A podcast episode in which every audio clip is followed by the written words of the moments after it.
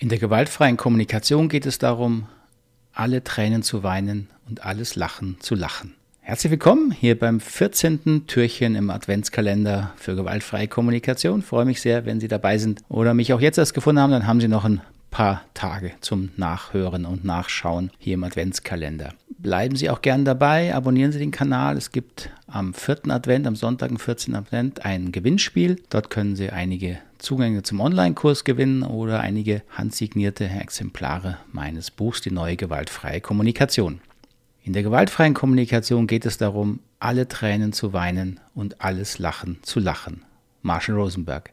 Dieses Zitat, dieser Spruch von Marshall hat mir immer gut gefallen, einfach weil er die Gabe und auch Lust daran hatte, die gewaltfreie Kommunikation einfach, bodenständig, normal zu erklären.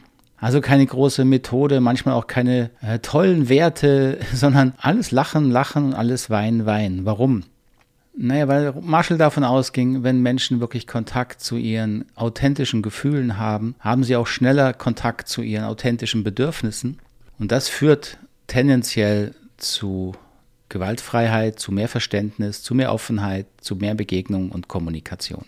Nun ist es so, dass uns Lachen oft leichter fällt als Weinen, als Trauern. Manchmal ist es natürlich auch so, dass wir eigentlich lachen, obwohl wir weinen sollten. Das kennen Sie auch, wenn uns das Lachen so ein bisschen im Halse stecken bleibt. Oder wir Lachen nutzen, um etwas auszudrücken, was eigentlich traurig ist, aber wir trauen uns nicht, traurig zu sein. Ist eigentlich schade, aber das kenne ich auch. Und dann merkt man schon, dass innerlich das Lachen manchmal kippt.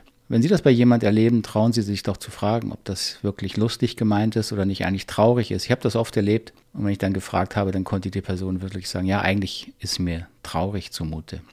Und was an diesem Zitat mir auch sehr wichtig geworden ist, trauern ist genauso wichtig und wertvoll wie lachen. Ich glaube, oft sogar wichtiger in der Hinsicht, dass wir uns eben weniger oft erlauben zu trauern.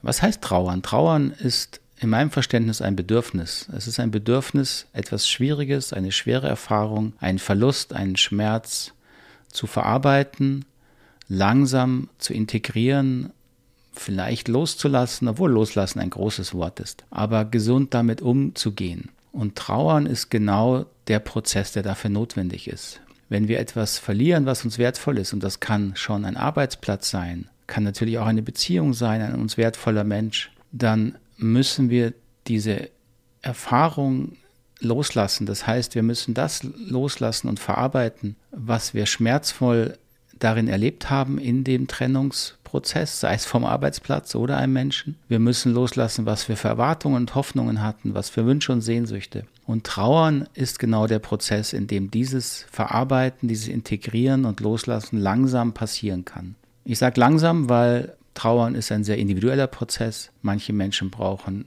mehr Zeit, manche weniger.